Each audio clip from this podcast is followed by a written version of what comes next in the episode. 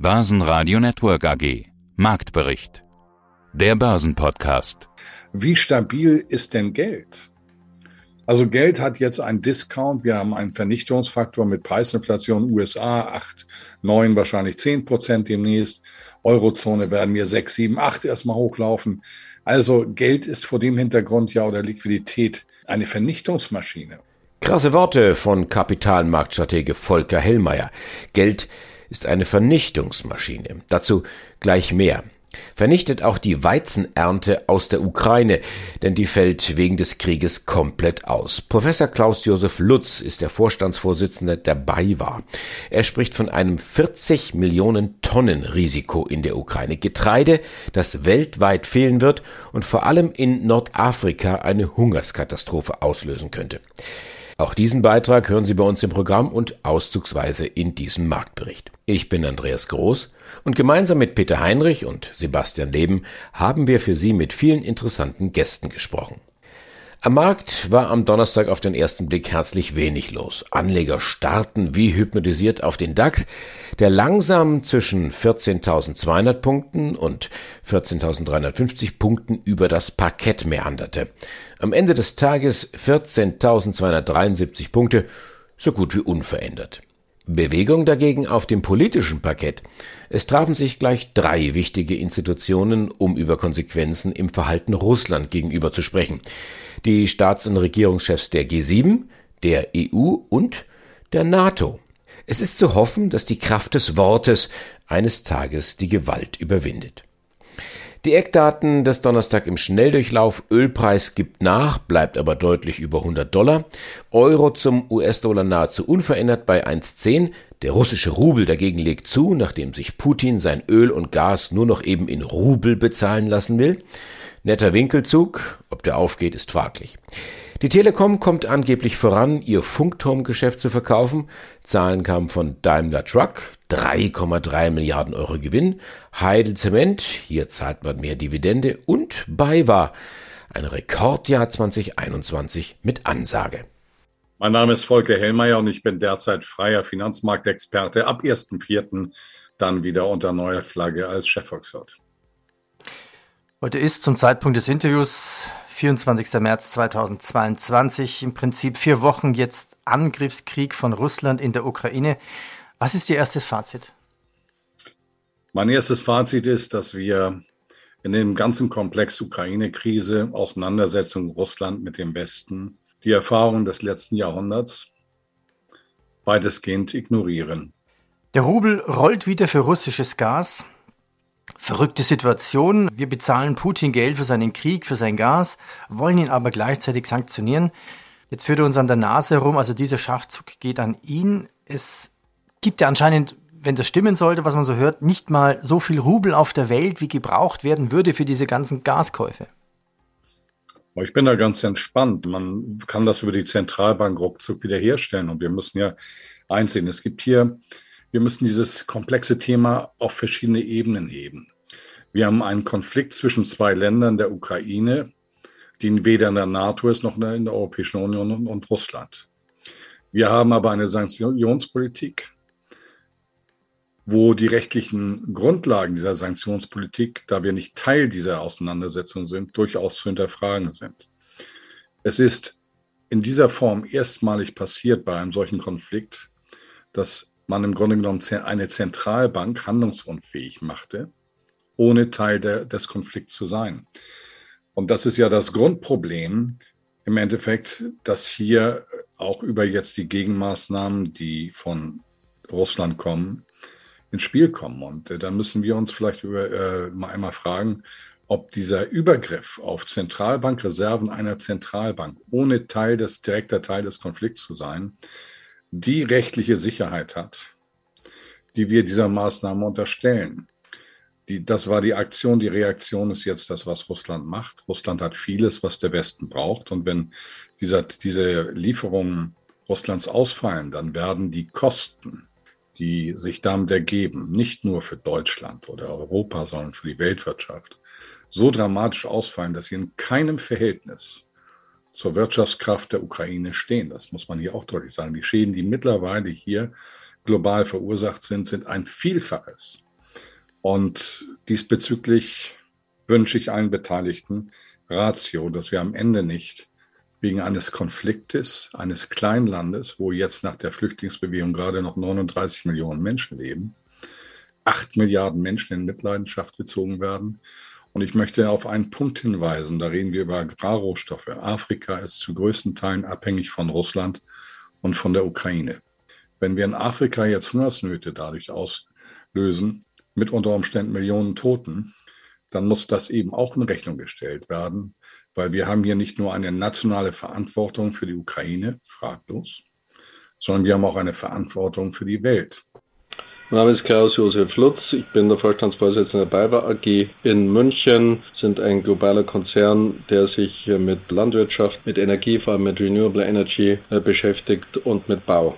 Diese hohen Energiepreise, wie sehr belasten Sie die denn? Mit großer Sorge sehe ich die politische Diskussion, die ja sehr moralisch von einigen geführt wird, wenn wir den Gashahn abdrehen, Gas, Öl, Kohle aus Russland, dann wird das erhebliche Implikationen auf die Nahrungsmittelversorgung haben. Wenn der Dünger nicht verfügbar ist, dann werden wir zwar jetzt in 22 keine Sorgen haben in Mitteleuropa, aber vielleicht dann nach dem ersten Quartal 23 kann es durchaus zu Verwerfungen kommen. Raps hängen wir von der Ukraine ab. Vom Thema Sonnenblumen da schreibt die Presse ja mittlerweile, dass Sonnenblumenöl schon äh, leer und die Regale leer und, und ausverkauft sei. Bei Mais wird es ein Problem geben. Im Weizen sehe ich das Thema für uns nicht so sehr, weil wir Selbstversorger sind. Aber fehlt der Dünger, wenn wir nicht den Output haben, so wie in der Vergangenheit, dann kann es zumindest zu einer gewissen Verkürzung kommen. Wenn jetzt aber die Europäische Kommission, so wie es angekündigt ist, den Green Deal etwas aufweicht und die stillzulegenden Flächen aus Umweltgründen, ESG und so weiter doch bebaut, bepflanzt werden dürfen, dann kommen 4 Millionen Hektar hinzu. Das wird aber das 40 Millionen Tonnen Risiko aus der Ukraine plus Russland, die ja aller Voraussicht nach auch nicht zu uns exportieren werden, nicht lösen. Und ich sehe vor allem ein Problem für das nördliche Afrika, Stichwort arabischer Frühling. All die Dinge, die wir schon mal erlebt haben, können dann wiederkommen. Ägypten zum Beispiel hängt mehr oder weniger brotweizenmäßig komplett von der Ukraine ab. Fast 90 Prozent bezieht Ägypten aus der Ukraine. Das heißt also, wir haben eine direkte Korrelation zwischen Landwirtschaft und Energie. Wir haben eine direkte Korrelation Preisentwicklung und unserem Energietrading. Natürlich wird der hohe Gas-Ölpreis auch einen Push für Renewable Energy darstellen. Aber bis so eine Anlage steht, das dauert halt vier, fünf Jahre, wenn man Pech hat. Vor allem, wenn der Maikäfer von links nach rechts über die Straße läuft, dann wird er in Deutschland immer gleich geklagt. Im Übrigen sind einige Bedingungen in Deutschland so, dass es schwierig ist, überhaupt rentabel Wind- und Solar, aber vor allem Windanlagen zu bauen und zu betreiben. Stichwort 10H-Regel, insbesondere im Süden, bei uns hier zu Hause äh, in Bayern. Das sind jetzt viele Themen, viele Belastungsfaktoren, die Sie angesprochen haben. Das heißt, nach diesem Rekordjahr 2021, das ist jetzt nicht zwingend, dass es wieder ein Rekordjahr gibt. Also das erste Halbjahr, wir kennen ja die Zahlen mehr oder weniger schon jetzt vom ersten Quartal. Im zweiten Quartal sehe ich keine signifikanten Änderungen, es sei denn, die Atombombe fällt uns auf den Kopf, aber dann haben wir ein anderes Problem. Da interessiert niemand mehr irgendeine Zahl. Wir werden im ersten Halbjahr super Ergebnisse abliefern, besser als im Vorjahr, so sieht es momentan aus. Wir werden im ersten Quartal schon diesen Trend zeigen können und im zweiten Halbjahr Going Concern wird es besser werden als im letzten Jahr. Also der Ausblick für die BayWa selber ist wirklich nicht schlecht. Das hängt natürlich an Renewable Energy, das hängt auch an den Märkten im Agrarbereich. Warum? Weil wir eine relativ hohe Long-Position haben. Wir haben uns eingedeckt mit Ware schon vor einigen Wochen und Monaten, weil wir davon ausgegangen sind, die Preise werden steigen und wir werden eine Shortage in der Ernte aus Osteuropa haben. Also sichern wir uns selbst ab wenn Sie so wollen. Das ist ein virtueller Hedge natürlich, klar, an den Börsen, aber auch ein physischer Hedge. Sonst wäre man nicht so long. Insofern bin ich schon optimistisch, dass 22 mindestens so genau, genauso gut wird wie 21. Ich habe vorhin in der Pressekonferenz gesagt, ich gehe äh, von einem besseren Ergebnis aus, aber immer going concern. Äh, mein Name ist Harm Bandholz, ich bin Professor für Volkswirtschaftslehre und Wirtschaftspolitik an der Fachhochschule Kiel. Jetzt will ich die Ukraine ins Spiel bringen. Das Problem, das jetzt dazugekommen ist und das Problem daran ist, wir wissen ja noch gar nicht, wie es ausgeht, wir wissen nicht, wie es weitergeht, wir kennen die Auswirkungen noch gar nicht. Was wir sehen, sind Energiepreise sind schon rasant angezogen. Jetzt schaut man bei den Inflationsraten ja häufig, lässt man die Energiepreise auch mal ausgeklammert. Ich will sie jetzt trotzdem mal mitdenken. Nahrungsmittel, wir wissen äh, Kornkammer Europas und so weiter, die Ernte wird wohl ausfallen. Das bedeutet, sehr sicher werden die äh, Nahrungsmittelpreise ansteigen und solche Dinge wie Pflanzenöl, sieht man ja jetzt schon, wird gehamstert, weil da die Preise ansteigen werden. Kann man das überhaupt schon irgendwie einfließen lassen in ein Szenario oder muss man da jetzt erstmal abwarten? Ja, es ist wirklich sehr schwierig. Die Ukraine und Russland sind verantwortlich für ein Viertel der weltweiten Weizenexporte zum Beispiel. Deswegen Mehl wurde auch schon gehamstert. Ja, wir können, wir sehen ja schon, dass die Rohstoffpreise, sprich die Weizenpreise, die, die, die, börslich gehandelten Weizenpreise, möglicherweise ist auch Spekulation drin, aber wie auch immer, dass sie schon kräftig hochgegangen sind. Da können wir aufgrund historischer Korrelationen versuchen abzuschätzen, wie hoch die Inflationsrate sein wird. Aber eine ganz ehrliche Abschätzung dafür, was es wirklich bedeutet für unsere Preise. Denn die Frage ist ja auch, wenn die Weizenpreise steigen, wie viel geben die Mehlproduzenten weiter, wie viel geben die Bäcker weiter, wie viel gibt der Einzelhandel dann weiter, wissen wir nicht genau. Wir wissen nicht ganz genau, was nachher beim Endkunden, beim Endverbraucher ankommt. Ein wichtiges zusätzliches Problem, was ich in dem Zusammenhang nochmal einbringen möchte, ist, dass die teuren Nahrungsmittelpreise ein Problem für Deutschland sind, aber für einige Länder im Nahen Osten und Nordafrika sind existenzielle Probleme. Und wir dürfen auch nicht vergessen, dass der arabische Frühling, ich will nicht sagen durch die hohen Nahrungsmittelpreise ausgelöst wurde, aber es war mit Sicherheit der letzte Tropfen zumindest, der damals das fast zum Überlaufen gebracht hat. Sprich, wir fokussieren uns im Moment auf den schlimmen Krieg in der Ukraine, dürfen nicht aus den Augen lassen, oder nicht aus den Augen verlieren, dass möglicherweise in anderen Regionen der Welt demnächst Unruhen, zumindest starke Unzufriedenheit drohen wird, weil eben die Nahrungsmittelpreise steigen, beziehungsweise die Nahrungsmittelversorgung überhaupt nicht gegeben ist. Also auch da dann sowas wie Zweitrundeneffekte, die man dann irgendwann erst sieht. Ja, das sind aber, die können vielleicht sogar früher kommen als später. Also vor allem für, wie gesagt, für viele, viele Länder in Nordafrika und im Nahen Osten sind die, ist die Ukraine und vielleicht auch Russland sind die Hauptlieferanten von Getreide. Und da könnte man davon ausgehen, dass man vielleicht sogar schon eh, früher als später diese Effekte sieht. Und das sind sicherlich Zweitrundeneffekte, die wir, über die wir als Volkswirt normalerweise nicht so reden, aber die wir von der Geopolitik her sehr stark im Auge behalten sollten. Mein Name ist Manfred Pammer. Ich bin Vorstand in der Athos Immobilien AG. Können Sie eigentlich dann auch höhere Mieten verlangen im neuen Jahr oder müssen Sie Wir das geben sogar? uns Mühe, ja. Also da ist eine interessante äh, Feststellung bei uns am Markt, dass die beständigen Mieter, dort können wir die Indexierung weitergeben. Wir sehen aber auch eine erhöhte Fluktuation. Wir haben es also, wenn wir das Jahr 21 so im Schnitt repräsentativ einstufen würden, dann würde in fünf Jahren der gesamte Bestand der Athos AG einmal einen neuen Mieter bekommen. Also es ist doch eine relativ hohe Fluktuation aktuell. Und da muss man festhalten, dass in der Folgevermietung nach einem Erstbezug, also das Projekt ist abgeschlossen, neu, der Mieter zieht ein und nach zwei, drei Jahren zieht er wieder aus, dass man dann dort anschließt an die bisher bezahlte Miete, das ist ganz, ganz schwierig. Also dort ist man eher damit konfrontiert, dass man gewisse Nachlässe den Mietern zukommen lassen, weil es eben kein Erstbezug mehr ist. Mhm. Und äh, wir sehen uns auch im oberösterreichischen Zentralraum etwas mit Überkapazitäten im gehobenen Bereich konfrontiert und vielleicht die Einkommenssituation oder der Wunsch vieler Familien, äh, lieber ein zusätzliches Zimmer und vielleicht nicht ganz stylisch oder top oder zentral gelegen. Das spüren wir, dass also die kleineren Einheiten eher von Bewegung in der Mittellandschaft äh, gekennzeichnet sind als sagen wir mal, durchschnittliche Wohnungseinheiten vielleicht etwas größer geschnitten, eben mit diesem zusätzlichen Büro oder für Kinder noch ein Zimmer. Dort ist mehr Kontinuität und Beständigkeit momentan feststellbar. Ja, die Fluktuation kann ja vielleicht auch Corona geschuldet sein, dass sie sagen, manche sagen, ja gut, Homeoffice, jetzt brauche ich noch ein zusätzliches Bürozimmer auch nochmal. Ganz genau, ja, also das ist im Prinzip die Feststellung, die wir treffen können, dass schon eine Veränderung in den letzten zwei Jahren äh, erkennbar ist, die eben auf großzügigere Mietfreiflächen und eben dem zusätzlichen Zimmer sich darstellende Wohnung fokussiert ist. Ja, guten Tag, mein Name ist Silvia Schmitten und ich bin die Vorstandsvorsitzende der CA Immo. Dann sprechen wir jetzt über die Jahreszahlen, die Eckdaten 2021, das Periodenergebnis, das Konzernergebnis lag mit fast 480 Millionen Euro knapp 90 Prozent über dem Vorjahreswert, also fast eine Verdopplung, das höchste Ergebnis in ihrer Unternehmensgeschichte. Das liegt aber auch an einem sehr starken Neubewertungsergebnis. Das hat sich verdoppelt. Wie kommt das? Wir bewerten die Immobilien ja zweimal im Jahr mit externen Gutachtern. Das ist jetzt eine internationale Firma, die alle Immobilien bewertet. Wir haben halt im letzten Jahr durchaus sehr starke Steigerungen gesehen, wie ich eben schon sagte, bei guten Lagen und qualitativ hochwertigen Immobilien, die wir ja haben, konnten vor allen Dingen dort, vor allem in Berlin und München, starke Wertzuwächse gesehen werden.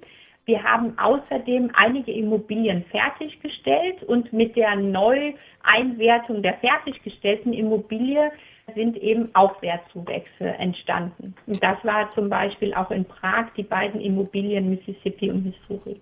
Aber jetzt so eine Verdopplung, das hat man auch nicht alle Tage. Oder sagen Sie, ja, das kommt hin und wieder mal vor? Naja, sagen wir mal so, wir haben jetzt ein Immobilienvermögen von 6,3 Milliarden. Davon sind äh, 80 Prozent unser Bestandsportfolio, also 5 Milliarden.